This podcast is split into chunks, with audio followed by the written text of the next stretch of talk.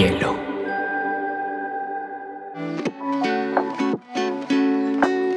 Hola, bienvenidos a Te Cuento News, un espacio donde analizaremos las noticias más importantes del mundo digital y la Web3 en menos de 20 minutos.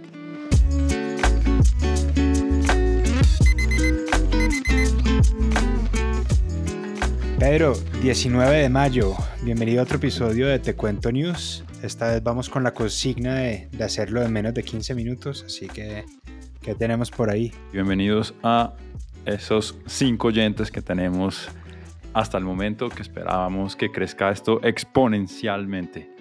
Cami, noticias para hoy. Netflix y la recesión.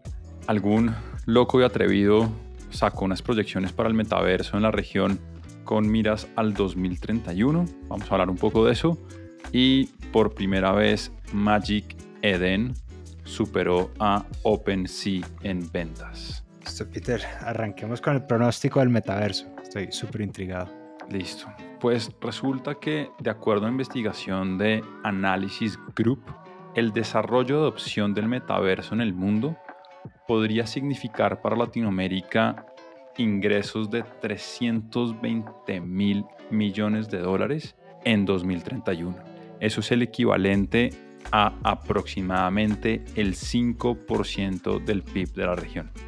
Y este grupo llegó a este análisis o a esta conclusión basado en datos históricos sobre la implementación y la adopción de la tecnología móvil en la región.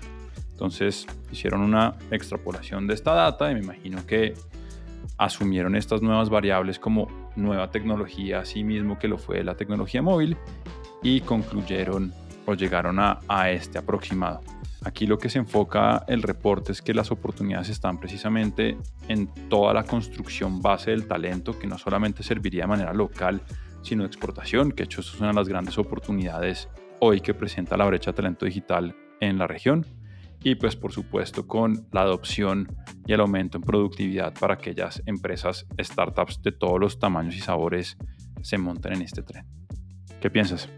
Pero a mí algo que me parece súper interesante con este tema de los pronósticos de mercado del metaverso es, por ejemplo, en noviembre del 2021, Grayscale dijo que el metaverso era de un trillón de dólares. En diciembre del 2021, Morgan Stanley dijo que era de 8 trillones. Y en abril del 2022, Citi dijo que el metaverso podría valer 13 trillones para el 2030. Entonces lo que a mí me parece tan interesante es que son cifras que siempre son cambiantes. Creo que nadie le...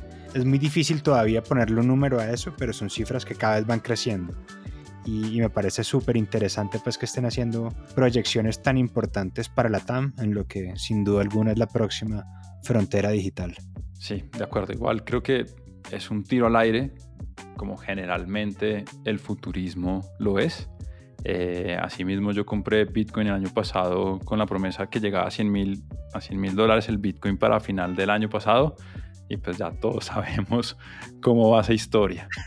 Pero bueno, vamos a ver 2031. Si seguimos tú y yo acá, pues ya podremos hacer comprobación de noticia. Hablando de Bitcoin pues y, y otras cosas que caen, háblanos de qué tienen que ver Netflix y, y, el ecosistema de startups en la TAM. Listo, entonces metámonos por ahí. Y como ya están dando cuenta, eh, esta terminología Web 2 tiende a ser actualidad, empresa, como le gusta llamarlo a Camilo, como esta generación del pensamiento growth y el Web 3 es todo lo que trae precisamente blockchain, metaverso, criptomonedas, entre otras cosas. Pero lo que sucedió con Netflix, Cami, es que salieron los resultados del trimestre. Por primera vez en la historia, Netflix mostró una desuscripción, es decir, tuvo menos suscriptores a su plataforma que en el periodo anterior. De hecho, fueron 200 mil suscriptores menos. Y como consecuencia, la compañía anunció un despido de 150 empleados de los 11 mil que se estiman hoy componen la compañía. Y aunque esto proporcionalmente es poco significativo dado el tamaño de Netflix, sí es un reflejo de la realidad que están viviendo los mercados hoy. Y pues por supuesto, América Latina no es la excepción. Y de hecho, hay un dicho que dice que cuando Estados Unidos estornuda, a América Latina le da gripa. En Estados Unidos se espera que este trimestre sea el periodo en que menos empresas de tecnología salgan a bolsas del 2016. Y de acuerdo con CB Insights, las startups que se hicieron públicas en los últimos dos años, en promedio, han perdido la mitad de su valor en bolsa. Entonces, lo que se espera con esta que podríamos llamar pre-recesión es una política de inversión más austera y más cautelosa por parte precisamente de estos VCs o fondos de capital, tanto extranjeros como locales, hacia precisamente las startups en Latinoamérica. Por lo que ya levantar una ronda de por sí va a ser más difícil y levantarla a múltiples desorbitados como 10x, 15x revenue, pues ya no será pan de cada día. Esto implica que muchas startups que precisamente estaban ahorita montadas en esa carrera de crecer métricas, crecer equipos, pero más para llegar a la ronda que para ser rentables, pues tendrán o que bajar sus valuaciones y por ende entregar más participación de lo que vienen construyendo o volcar realmente su estrategia y poder optimizar recursos que muchas veces vienen con masivos, con masivos despidos y o buscar ser rentables precisamente en estos periodos de austeridad. Te tiro el dato final, según CB Insights, la inversión ya ha empezado a bajar en Latinoamérica y de los 4 mil millones que se registraron en el primer trimestre del 2021, en 2022 ya bajó un 25% a 3 mil, o sea, 3 mil millones o 3 billones de dólares. A mí, Peter, de acuerdo, me parece súper interesante, pues esto es algo que sabíamos que se estaba viniendo, que desafortunado verlo llegar, pero hay algo dentro de la narrativa cripto que me gusta mucho y es que durante los mercados, durante los bear markets, es que se construyen las grandes cosas. Entonces siempre se dice, por ejemplo, que en el 2008 fue que nació Bitcoin, que en el 2011 fue que nació el DeFi, que en el 2017 fue que nacieron los NFTs. Entonces nada, digamos que lástima, pero me uno a esa, consigna de que los, tiempos difíciles crean, forjan grandes líderes y grandes cosas. Entonces, súper expectante de ver qué construimos como sociedad durante esta pre-recesión. Me alineo, depuran y, precisamente quienes lo están haciendo bien serán los que, puedan navegar la tormenta, por así decirlo. Y, de la tormenta también vendrán nuevas oportunidades, así que yo creo que no hay que verlo con ojos negativos eh, leí una frase que decía, en la primavera todo es color de rosa, en el invierno todo es creatividad e imaginación. Entonces vamos a ver qué sucede. Te tiro el último dato ahí para poner Latinoamérica, pero Nubank, que hizo su salida a la bolsa americana con bombos y platillos, la acción ha perdido un 47% en lo corrido del 2022. Entonces este simplemente es un pequeño ejemplo de lo que estamos empezando a ver. Peter, y para la tercera noticia se viene el Solana Summer. Eh, resulta, Peter, que eh, Magic Eden es el marketplace más grande para NFTs de Solanas, así como OpenSea es el marketplace más grande de NFTs para Ethereum. Para quienes no, nos, no tengan tan claro la diferencia, piensen en los blockchains como en ciudades. Entonces, Ethereum es como Nueva York, es la ciudad que estuvo ahí primero, que es la más cool, que todo es caro, que todo es ridículo, pero que todo es increíble, que eso es Ethereum. Y Solana es como Los Ángeles, que fue una ciudad súper cool que montaron por allá en la costa, donde todo queda lejos, pero todo es relativamente pues como vivir, uno puede vivir lejos y puede vivir barato, entonces en Solana las transacciones son mucho más baratas. Y bueno, y resulta que con, a raíz pues como de esta, de Luna y como esta pre-recesión de la que venimos hablando, todo el mundo se está como recogiendo un poquito y los mercados están buscando pues como lugares a, hacer transacciones en mercados pues como más, más baratos y todo el mundo se pasó a Solana. Y ayer por primera vez en la historia, antier por primera vez en la historia, Magic Eden tuvo más ventas en el día que OpenSea. Magic Eden vendió un total de 42 millones de dólares y OpenSea apenas 10. Y además, además, Pedro le tiró el dato de las 10 colecciones más importantes de OpenSea, dos son en Solana.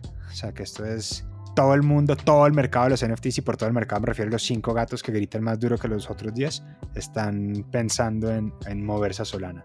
Así que nada, súper interesante con ver qué pasa en lo que queda del, del verano. ¿Cuántos NFTs tienes en Solana, Cami? Tengo varios, tengo varios. Tengo, unos, tengo muchos muy, muy, muy, muy, muy malos pero tengo, tengo unos que están valorizadísimos, a los cuales te invité en su momento. Y los Dino Dogs son un hit, pero definitivamente tengo el ojo puesto en varias otras colecciones ahora mismo. Bueno, muy bien. Solana. Tú también tienes NFTs en Solana, de hecho, sí. Yo también tengo NFTs en Solana. Camilo es mi asesor inversionista de todo lo que tiene que ver con NFTs, así que si él lo dice es cierto. Bueno, muy bien. Solana 1, Ethereum 0. Podríamos ponerlo de esa manera. O posiblemente el marcador sea mucho más abultado en Ethereum de momento, pero está remontando el marcador. Sí, sí, sí, sí, sí. No, pues Ethereum 30, Solana 1, pero... Pero 1, ya descontó. Peter, ñapas, ñapas. Vámonos. iPhone cambiará su puerto Lightning, ese que solamente eh, la típica pregunta, ¿alguien tiene cargador Apple? Eso va a dejar de existir en el 2023 y se pasa al estándar que es el USB tipo C. Así que aleluya, creo que es otro paso interesante de la marca para empezar a salir de ese silo cerrado y empezar a trabajar con los estándares universales. Sobre ese tema de los hilos, está el rumor de que Apple está trabajando su propia blockchain. Entonces también está bien interesante ver qué va a pasar, cómo, cómo abordan eso. Pero sí, qué bien tener cargadores para todo el mundo. Bueno, muy bien. Eh, Bits oficializó su operación en Colombia. Ayer hicieron un lanzamiento donde estuvo Daniel Vogel, su CEO, y dejó una cifra muy interesante del mercado. Y es que solo en Colombia se transan 70 mil millones de dólares al mes, siendo Colombia el tercer país que más transa criptomonedas después de México y Brasil y el onceavo país que más transa en el mundo. Qué buen dato eso. Pero en el tema de las de las los corporate dramas vienen más series sobre startups. Viene la serie, pues no sé si ha visto We Crash de Apple, extraordinaria y llega Super Pumped, que es la historia de Travis Kalanick, que es el fundador y ex CEO de, de Uber, personaje. Va a ser distribuido por Paramount y también está on the works eh, una serie sobre Spotify de Netflix. Entonces es un género que después de Succession tocó una fibra del, imaginario y qué bueno que sigan haciendo. espectacular. Tenemos maratones para tener los fines de semana. Y bueno, mi última ñapa del día es que en caso de que Elon Musk, que ya lleva un par de tweets con sabor a retracto de su compra de Twitter. En caso de que la compra no sea efectiva, deberá pagarle un billón con B de bizcocho a Twitter por precisamente su retracto a la no compra. Nuestro productor está pidiéndonos un capítulo sobre este, sobre este drama, entonces espero profundizarles esto más adelante. Pero la última ñapa que quiero traer es que ETH rompió la barrera de los 2000 por primera vez desde agosto del 2021. Esto rompió la barrera hacia abajo, es decir, cruzó el umbral de valer, hoy en día está valiendo al momento en el que grabamos esto, ETH está valiendo 1949 dólares. Y pues nada, ver qué pasa, pero, pero nada, Peter, como claramente estamos viendo una tendencia, pero pues lleno de optimismo y a comprar NFTs. Sí, en el tip, a comprar, como dirían por ahí. Cami, nos vemos la próxima semana. Ah, importante, ayer salió el capítulo NFTs, así que pásense por Te Cuento, que realmente está buenísimo. Nos trajimos una gente espectacular para que nos contara cómo se come eso los NFTs y creo que es un capítulo que para quien esté interesado y empezar a tocar estas nuevas aguas le, va a venir muy bien. See the sky, see the clouds sun. See the day for everything it could be. Stop. Bielo.